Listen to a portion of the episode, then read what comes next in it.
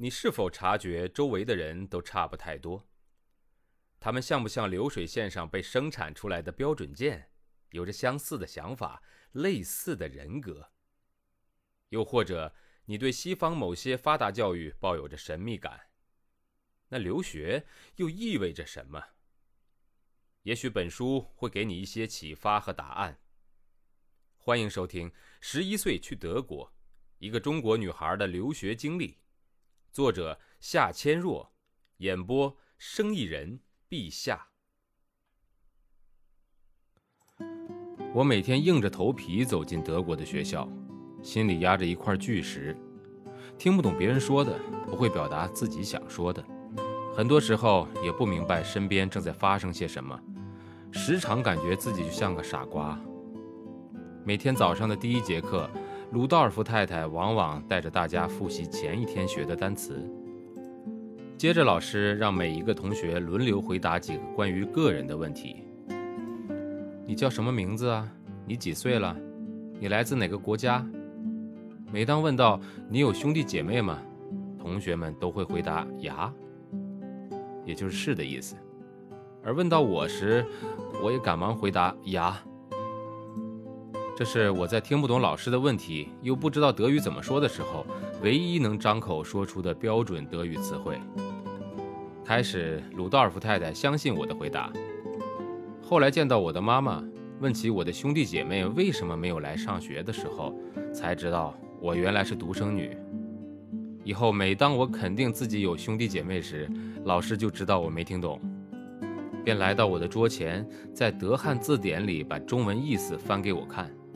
我看到了中文后恍然大悟，急忙摇摇手说：“哦，没有没有。”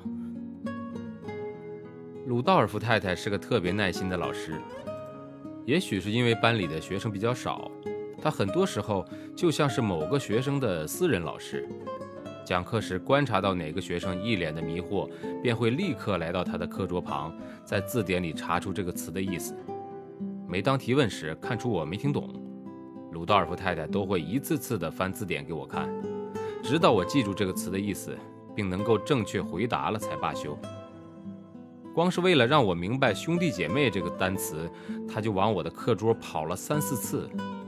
他甚至都记住了这个单词在德汉字典中的页数。我每次都不好意思地偷偷看看周围的同学，还好他们并没有显出不耐烦的样子。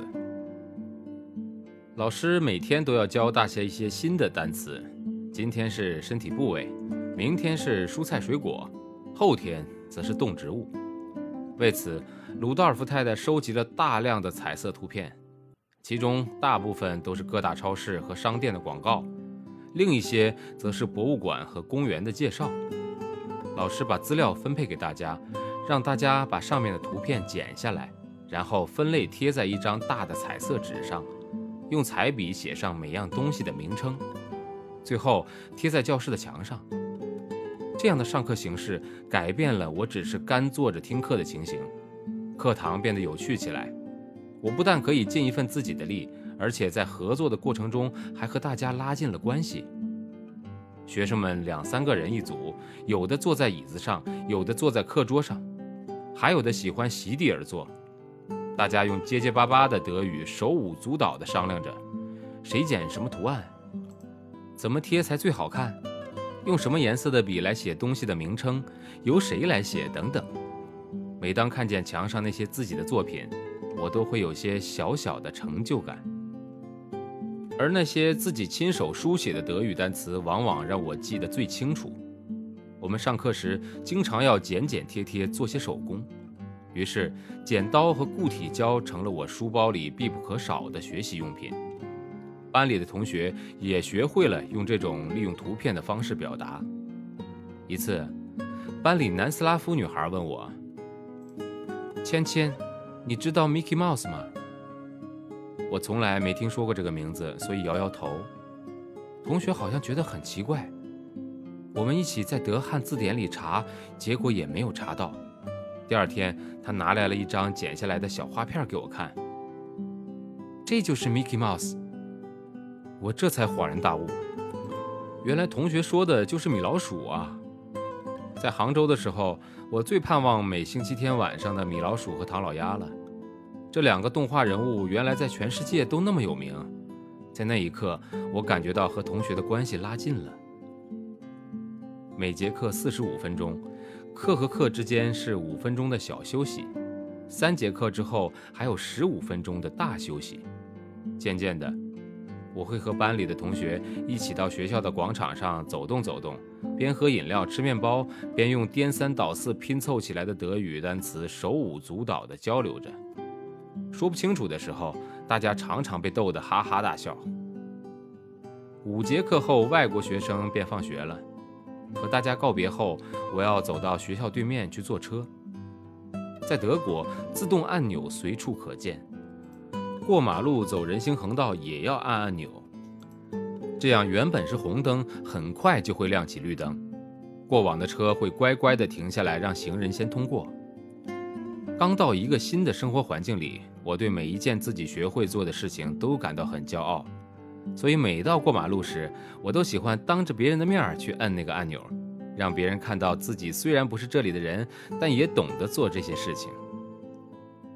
我深深体会到，人到了另一个国家真的是不容易，好像退回到了幼儿园时代，连过马路这样最简单的生活环节都要从头学起。听写是考试的主要形式。一次，老师和妈妈谈到关于我学习德语的进度的时候，特别提到了我考试时听写很差，要求在家帮我多练习。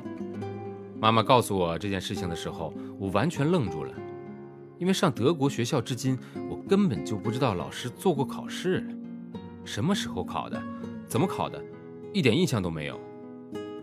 上课的时候，有时看到老师拿着课本在念，我以为只是在讲课。别的同学低头在写着什么，我以为是在做笔记，于是也就装模作样的在本子上胡乱划了几笔。我根本就不知道那是在做听写考试。我本以为离开了中国的小学从此就轻松了，可现在连语言都成了问题。在杭州小学的时候，整天和班里的同学们滔滔不绝地讲话，想说什么可以张嘴就来。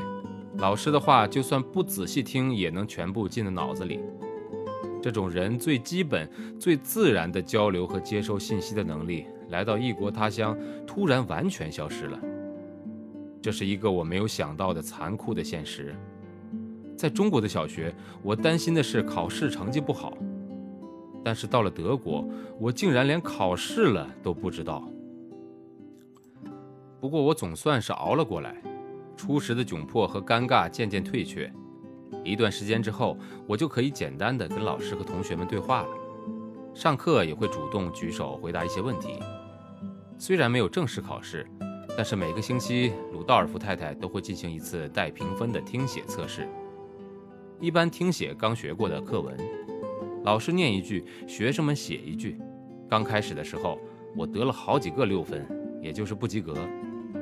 在德国，一分是最好的，也就是满分；三分是一般，过得去；四分相当于中国的六十分，刚及格；五分就很糟糕了；六分代表最差，可能跟零分差不多吧。我庆幸学生的分数在德国是不公开的，每门课大家都准备一个练习本，专门用来听写考试。老师批改好分数后，就把本子发回到每个人的手中。成绩只有自己知道。我特别害怕老师和同学会因为我的成绩差而批评我，甚至鄙视我。本章节演播告一段落，感谢您的收听，欢迎订阅。